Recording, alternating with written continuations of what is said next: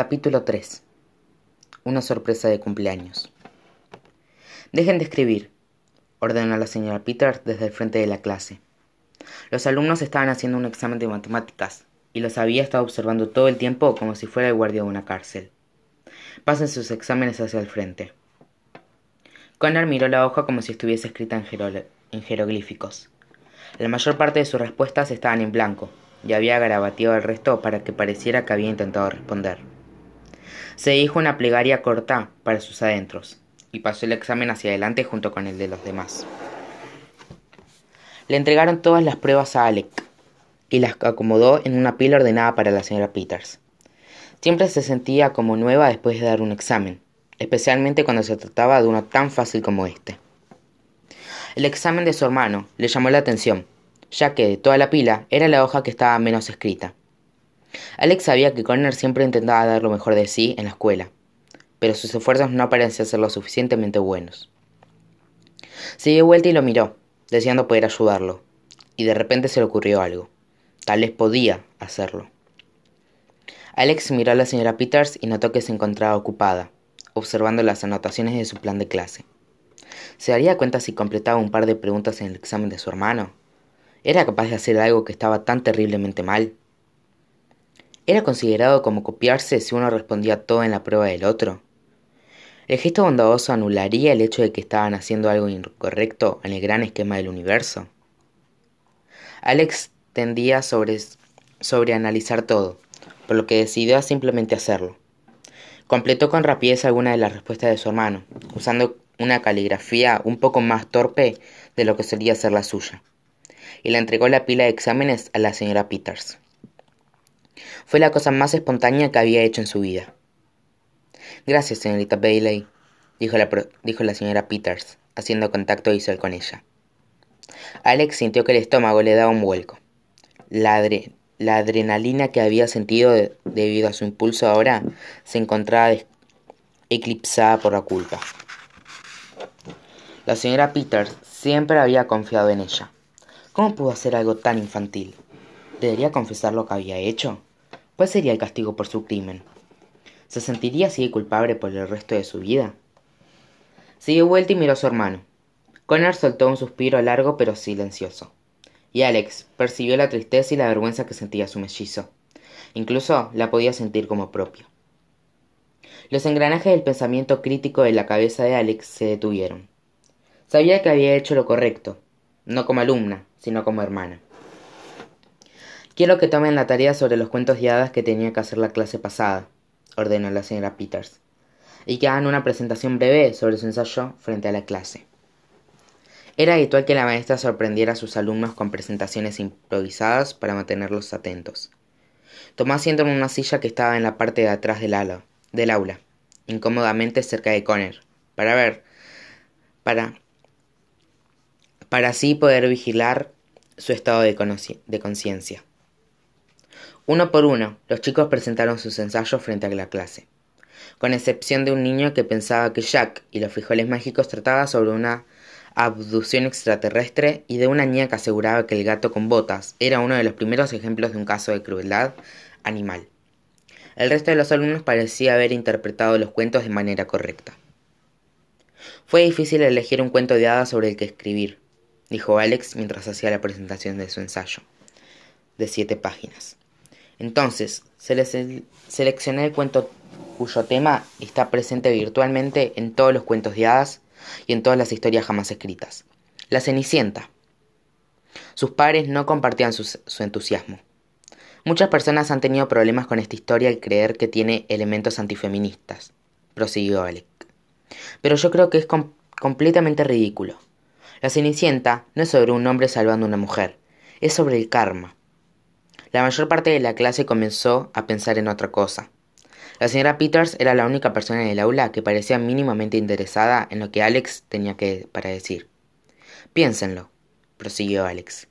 Incluso después de años de abuso constante de parte de su madrastra y su hermanastras, Cenicienta continuó siendo una buena persona con esperanzas. Nunca dejó de creer en sí misma ni en la bondad en el mundo. Y aunque al final se casó con el príncipe, ella siempre tuvo felicidad interna. Su historia demuestra que aún en las peores situaciones, incluso cuando parece que nadie en el mundo te aprecia. Mientras tengas esperanza, todo puede mejorar. Alex dejó que su cabeza reflexionara sobre lo que había dicho. No estaba segura sobre el último punto de su presentación. ¿Era ese el verdadero mensaje del cuento o ella necesitaba que fuera ese? Gracias, señorita Bailey. Bien dicho, exclamó la señora Peters con lo más parecido a una sonrisa que su rostro era capaz de hacer. Gracias por su tiempo, agradeció Alex, asintiendo frente a la clase. Su turno, señor Bailey, dijo la maestra. Estaba sentada tan cerca de él que Connor podía sentir sobre la nuca la respiración cálida que salía de sus orificios nasales. Se dirigió hacia el frente de la clase, arrastrando los pies como si los tuviera clavados en bloques de cemento. Nunca había tenido problemas para hablar frente, al frente a sus compañeros, pero prefería estar en cualquier lugar en el mundo antes que hacer una presentación frente a una maestra. Alex le hizo un gesto alentador con la cabeza. Elegí Pedro y el lobo, dijo Connor, sin seguir el consejo que le había dado su hermana el día anterior. Alex se hundió en su asiento, y la señora Peters puso los ojos en blanco. Esto era muy decepcionante. Ya sé que todos están pensando que elegí lo más fácil, comentó Connor. Aunque al leerlo de nuevo, no creo que la historia sea sobre la importancia de la honestidad. Creo que es sobre las grandes expectativas. Tanto Alex como la señora Peters alzaron una ceja. ¿A dónde estaba yendo con esa idea? Está bien, el niño era un mocoso. Eso no lo puedo negar, continuó Connor, señalando el ensayo de media página que había escrito. Pero, ¿pueden culparlo por haberse divertido un poco? Es claro que su aldea estaba teniendo algún que otro problema con el lobo, y que todos estaban estresados al respecto. Él era solo un niño. ¿Realmente esperaban que fuera perfecto todo el tiempo? Su presentación podría no haber sido la mejor de todas, pero definitivamente estaba atrayendo la atención de sus compañeros y esto hizo que me preguntara por qué nadie estaba vigilando a ese niño, añadió Connor. Tal vez, si sus padres hubieran estado atentos a lo que él hacía, el lobo no lo hubiera devorado. Creo que la historia está tratando de decirnos que vigilemos a nuestros hijos, en especial si son mentirosos patológicos. Gracias. Connor nunca intentaba ser gracioso. Solo era brutalmente honesto sobre los pensamientos y las opiniones que tenía. Esta honestidad siempre divertía a sus compañeros, pero nunca a su maestra. Gracias, señor Bailey, dijo la señora Peters con dureza. Puede sentarse. Connor sabía que había arruinado todo. Se sentó, retomando su posición bajo la mirada fría y el aliento cálido de la maestra. ¿Por qué, por qué siquiera seguía intentando hacer un esfuerzo? El día escolar no terminaba, a menos que Connor volviera a casa sintiéndose completamente inútil. Había una sola persona que era capaz de levantarle el ánimo cuando él se sentía así, y en ese momento deseó que aún estuviera presente.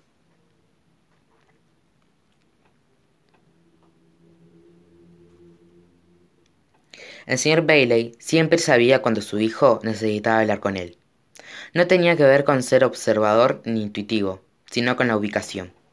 De vez en cuando, él volvía a casa del trabajo y encontraba a Connor sentado en una rama del roble que estaba en el jardín delantero, con una mirada pensativa en el rostro. Connor, preguntaba el señor Bailey, acercándose al árbol. ¿Está todo bien, amigo? Ajá, murmuraba el niño. ¿Estás seguro? preguntaba el señor Bailey. Sí, respondía Conner, de una forma poco convincente. No era tan abierto con sus problemas como su hermana, pero podía verse reflejado en su rostro que algo lo afectaba. El señor Bailey trepaba el árbol y se sentaba en la rama junto a él e intentaba sonsacarle que le que lo perturbaba. ¿Estás seguro de que no quieres hablar? continuaba el señor Bailey. ¿Pasó algo hoy en la escuela? Conner asintió. Reprobó un examen, admitió en una ocasión. ¿Estudiaste? preguntó a su padre. Sí, respondió Connor. Estudié mucho, papá, pero es inútil. Nunca seré tan inteligente como Alex. Sus mejillas se, se tornaron de un color rojo brillante por la vergüenza que sentía. Connor, Déjame que te cuente algo que me llevó un largo tiempo aprender, dijo señor Bailey. Las mujeres en tu vida siempre van a parecer más inteligentes. Así son las cosas. He estado casado con tu madre por trece años, y aún me es difícil seguirle el paso. No puedes comportarte con otros. No puedes compararte con otros. Pero soy tonto, papá, replicó Connor, con los ojos llenos de lágrimas. Me cuesta creer eso. dijo el señor Bailey. Se necesita inteligencia para ser gracioso y contar un buen chiste. Y usted es el niño más gracioso que conozco. El humor no ayuda con historia o matemáticas, respondió su hijo.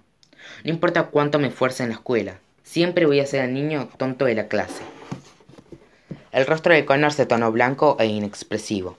Clavó la vista en la nada, tan avergonzado de sí mismo que le causaba dolor.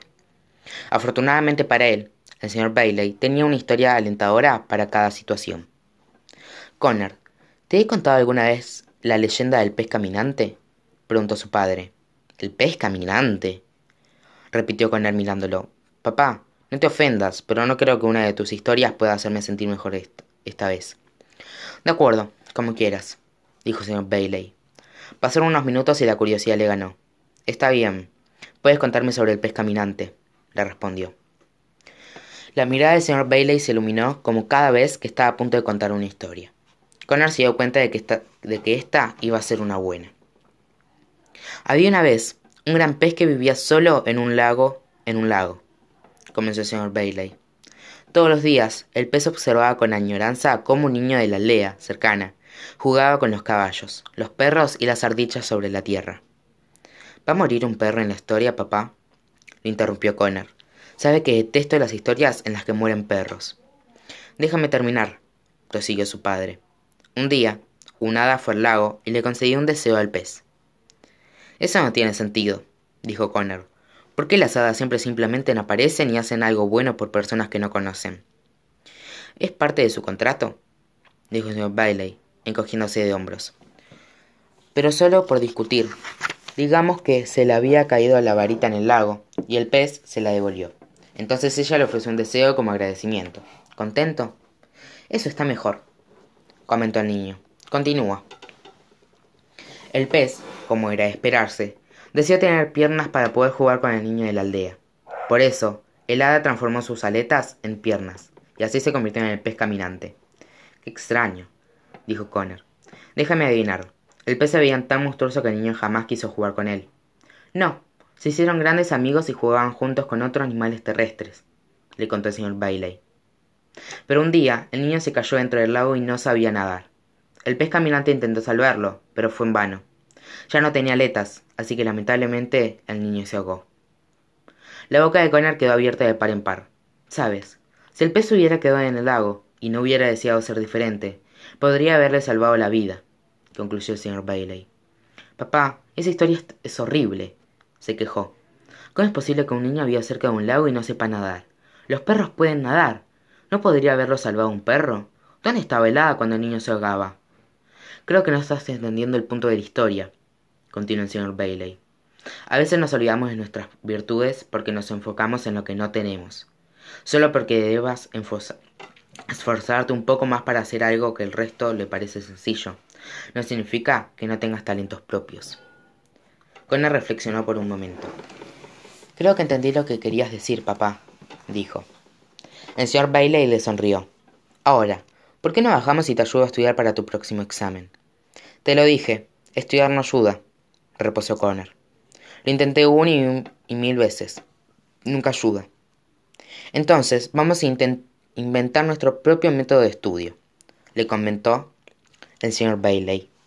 Miraremos las imágenes de tu libro de historia y haremos bromas sobre ellas, así recordarás sus nombres y crearemos situaciones graciosas para ayudarte de todas, con todas esas fórmulas matemáticas. Connor asintió lentamente, pero con seguridad y, y accedió. De acuerdo, respondió con una media sonrisa. Pero solo para futuras referencias. Me gustó mucho más tu historia sobre el árbol sinuoso.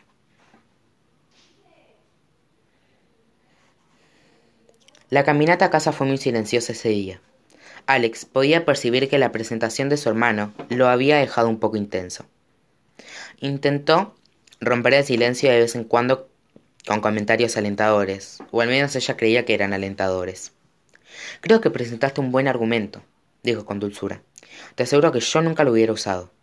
Gracias, replicó Connor. No lo ayudaba. Aunque tal vez lo estabas sobreanalizando, continuó Alex.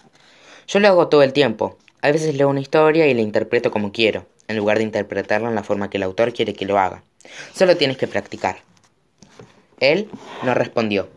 Seguía sin ayudarlo. Bueno, hoy es nuestro cumpleaños, le recordó Alex. ¿Estás emocionado por tener doce? La verdad, no, admitió Connor. Se siente como tener once, pero ¿no se supone que pronto nos saldrán un par de muelas nuevas?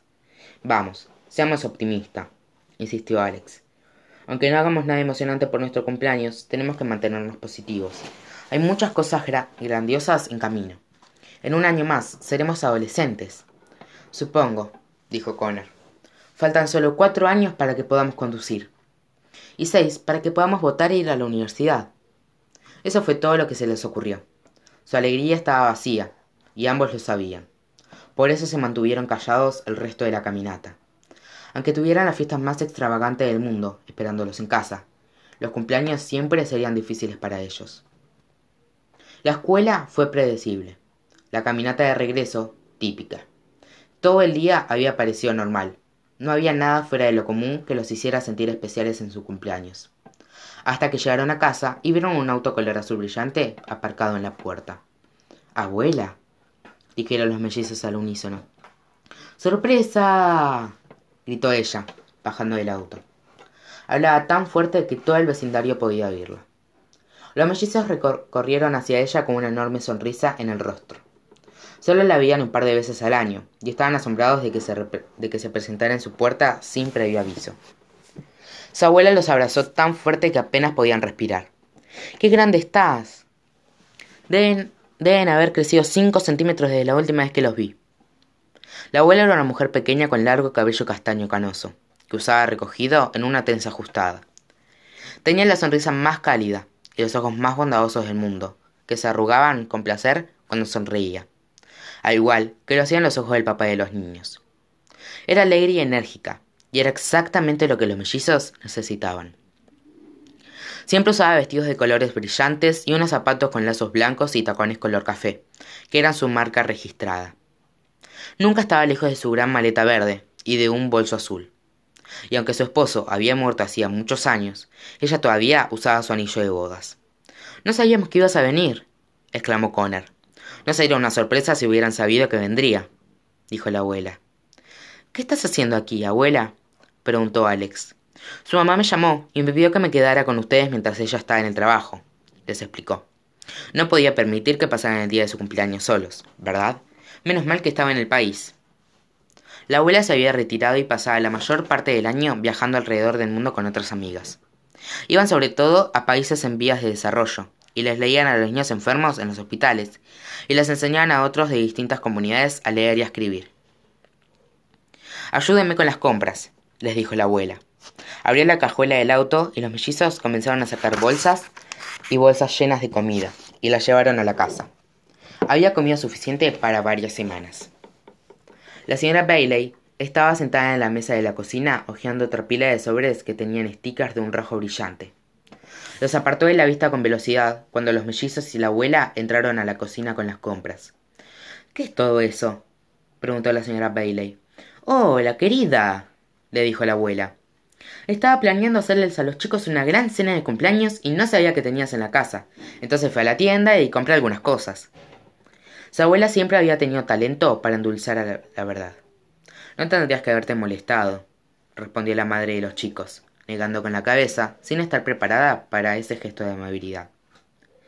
No fue molestia para nada, replicó la abuela con una sonrisa pequeña pero tranquilizadora. Alex, Connor, ¿Por qué no van a buscar sus regalos que están en el asiento del auto? Así me pongo el día con su, con su mamá un segundo. Pero no lo sabrán hasta la noche, ¿eh? Hicieron lo que les dijo con alegría.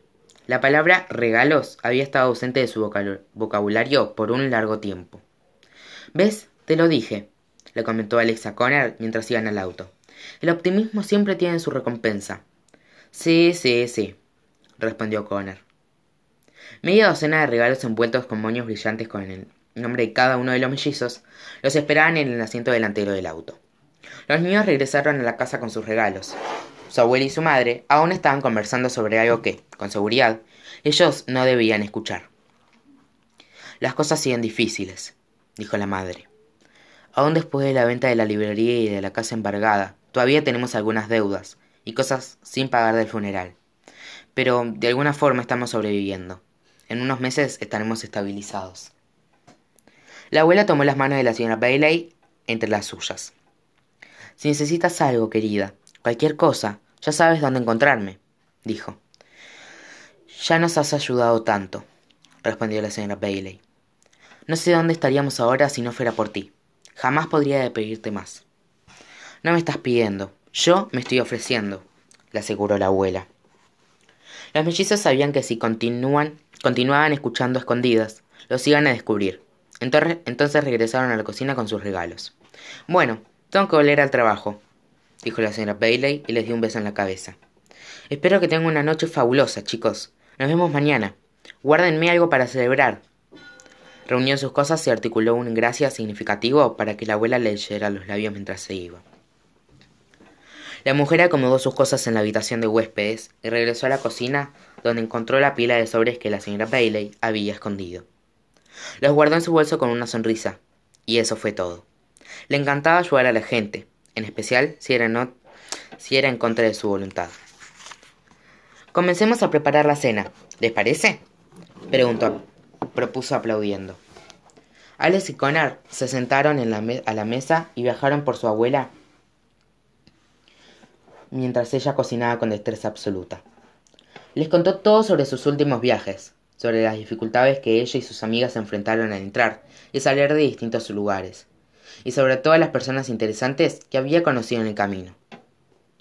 Jamás conocí a alguien del que no haya aprendido algo, exclamó. Incluso las personas más aburridas te sorprenden. Recuerden eso. Estaba cocinando tantos platos a la vez que era difícil saber qué ingrediente pertenecía a cada receta. Hacía todo con gran velocidad, usando casi todas las sartenes y los platos que tenían. Con cada segundo que pasaba, el estómago de los mellizos gruñía más y más fuerte, y sus bocas salivaban cada vez más. Finalmente, después de algunas horas de tortura aromática, cenaron. Alex y Connor se habían acostumbrado tanto a las cenas congeladas y a la comida rápida que habían olvidado lo rico que era el sabor de una buena cena. Había platos con puré de patatas y macarrones con queso, pollo al horno con zanahorias y arvejas, y pan casero. La mesa de la cocina parecía ser parte de la cubierta de un libro de recetas. Justo cuando pensaron que no era posible seguir comiendo, su abuela extrajo un enorme pastel de cumpleaños del horno. Los mellizos estaban asombrados. Ni siquiera habían notado que había estado preparando uno. Les contó el feliz cumpleaños y ellos soplaron las velas. Ahora hablan sus regalos, les dijo. Estuve todo el año juntándolos para ustedes. Abrieron las casas, las cajas y una marea de adornitos provenientes de todos los países en los que su abuela había estado los inundó. Alex recibió cosas de sus copias de sus libros favoritos en otros idiomas. Alicia en el País de las Maravillas en francés, el mago de Oz en alemán y Mujercitas en holandés. Connor recibió toneladas de dulces y remeras de mal gusto que tenían estampados que decían cosas como La loca de mi abuela viajó a la India y todo lo que me trajo fue esta remera asquerosa. Ambos resistieron varias, recibieron varias estatuillas de estructuras famosas, como la Torre Eiffel, la Torre Inclinada de Pisa y el Taj Mahal. Es una locura pensar que lugares como este realmente existen en el mundo, dijo Alex con, con una Torre Eiffel en la mano. Te sorprendería saber cuánto hay allá afuera esperando a ser descubierto, dijo la abuela con una sonrisa y brillo en los ojos. Un día que había empezado con expectativas muy bajas, se había convertido en uno de los mejores cumpleaños que habían tenido. A medida que se hacía más tarde, la visita de su abuela comenzó a acercarse a un final agridulce. Desde la muerte de su papá, los niños no veían a su abuela por más de un día cada vez que los visitaba, y siempre pasaban algunos meses hasta que regresaba. Siempre estaba ocupada con sus viajes. ¿Cuándo te vas? le preguntó Alex. Mañana, respondió la abuela, tan pronto como los lleve a la escuela. La postura de los mellizos se hundió un poco. ¿Qué sucede? les preguntó, sintiendo cómo sus espíritus se apagaban. Es que desearíamos que, que pudieras quedarte más tiempo. Eso es todo, dijo Connor. Te extrañamos mucho cuando te vas, añadió Alex. Las cosas son tan sombrías sin papá, pero tú haces que parezca que todo va a estar bien. La sonrisa permanente de su abuela se desvaneció un poco, y su mirada se desvió hacia la ventana. Miró con los ojos vacíos el cielo nocturno y respiró hondo. Ay, chicos, si pudiera pasar todos los días con ustedes, lo haría, dijo con nostalgia. Tal vez se estaba mostrando más descorazonada de lo que pretendía. Pero a veces la vida nos da ciertas responsabilidades, no porque las querramos, sino porque estábamos destinados a tenerlas, y es nuestro deber cumplir con ellas. En lo único que puedo pensar es en cuánto los extraño a ustedes y a su papá cuando estoy lejos. A Alex y a Connor les resultaba difícil comprender. ¿Su abuela no quería viajar tanto como lo hacía? Ella les devolvió la mirada con los ojos brillantes, con una idea nueva. Casi lo olvido. Tengo un regalo más para ustedes, exclamó, saltando y corriendo hacia la otra habitación. Regresó con un libro antiguo y de gran tamaño, que tenía la cubierta de un verde esmeralda y oscuro y el, tuti, y el título. La Tierra de las Historias, escrito en letras doradas. Alex y Connor sabían de qué libro se trataba en cuanto lo vieron. Si hay algo que simbolizara su infancia, era ese libro. Es tu antiguo, antiguo libro de cuentos, declaró Alex. Hace años que no lo veía. Su abuela sintió. Es muy viejo y ha estado en, la familia por un largo tiempo, les dijo. Lo llevo conmigo a donde sea que vaya y se lo leo a los niños en otros países. Pero ahora quiero que ustedes lo tengan. Los mellizos estaban sorprendidos por el gesto. ¿Qué? preguntó Connor. No podemos quedarnos con tu libro. Es la tierra de las historias. Es tu libro. Siempre fue importante para ti. La abuela lo abrió y elogió. El aroma a papel viejo inundó toda la habitación. Eso es muy cierto, dijo la abuela. Este libro y yo hemos pasado mucho tiempo juntos durante años, pero los mejores momentos compartidos fueron cuando se los leí a ustedes. Por eso quiero que los conserven. Yo ya no lo necesito. De todas maneras, ya sé todos los cuentos de memoria. Se los entregó. Alex dudó pero finalmente aceptó el libro de su abuela. No sentía que fuera lo correcto quedarse con él, era como recibir una reliquia de un familiar que aún estaba vivo. Cada vez que estén tristes, cada vez que tengan uno de esos días en los que extrañan a su papá, o en los que desearían que yo esté aquí, todo lo que deben hacer es abrirlo, y todos estaremos en espíritu leyendo juntos, les explicó su abuela. Ahora bien, se está haciendo tarde y tienen escuela mañana. Vamos a prepararnos para ir a la cama. Hicieron lo que les pidió, aunque ya eran demasiado grandes para eso, su abuela insistió en arroparlos en sus camas como en los viejos tiempos. Alex se, acostó con la tierra de las historias esa noche.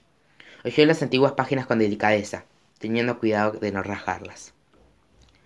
Al ver de nuevo todas las ilustraciones coloridas de aquellos lugares y personajes, se sintió como si estuviera hojeando un, viejo libro de recortes.